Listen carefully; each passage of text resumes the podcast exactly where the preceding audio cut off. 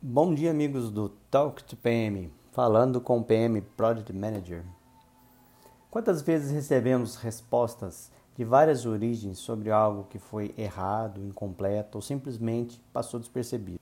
Algo como um erro de escrita, uma pessoa que esquecemos de adicionar em cópia em um e-mail, ou um relatório que faltou um pequeno toque que fez toda a diferença. Já teve aquela sensação que seu chefe tem superpoderes? Ele encontra em um relatório de 100 páginas um erro descrito em um rodapé. Aí você se pergunta: mas como isso acontece? Já passei por ambos os lados. Muitos estagiários trabalharam comigo durante esses anos e alguns perguntavam: como você consegue detectar um erro nesse monte de cálculos complexos? Eu sempre respondia assim: como um maestro regendo uma orquestra ouve um instrumento desafinado em uma dezena de instrumentos, ouvindo um de cada vez e repassando cada um em sua mente, estabelecendo um padrão, um método. Muitas vezes, o que passa despercebido em muitas pessoas pela primeira vez, talvez em uma segunda leitura ou revisão, você mesmo consiga perceber seu erro.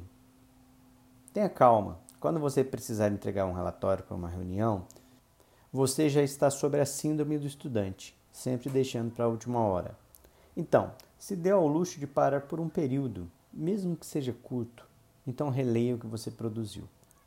Com certeza algo passou despercebido. Pare tudo, desconecte tudo, silencie computador e celular e naquele momento esteja presente em um único local. Dedique-se a rever o que você fez.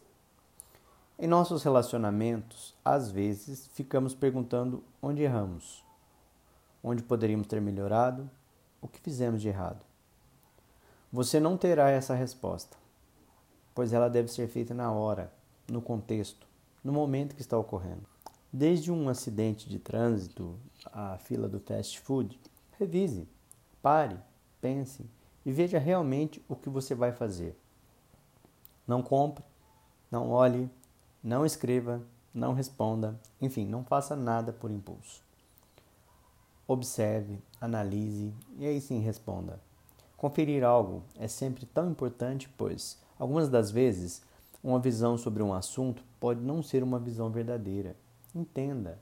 Olhe outros lados, não apenas os dois. A sabedoria não vem só dos grandes sábios, mas das pessoas mais simples do seu dia a dia.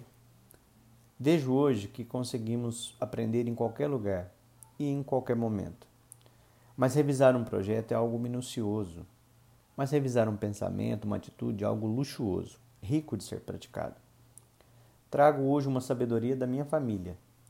Uma das minhas tias, talvez a mais extrovertida delas, alguém que em minha juventude nunca me passou confiança ou inspiração, me ensinou uma das mais belas práticas de revisão. Nunca responda em uma situação de estresse. Aguarde 24 horas para dar a resposta. No auge da minha juventude, na força da idade, me achando o senhor de todas as verdades, achei um tanto vão o conselho. Hoje ele não só vale para a vida, como para as boas práticas de projetos.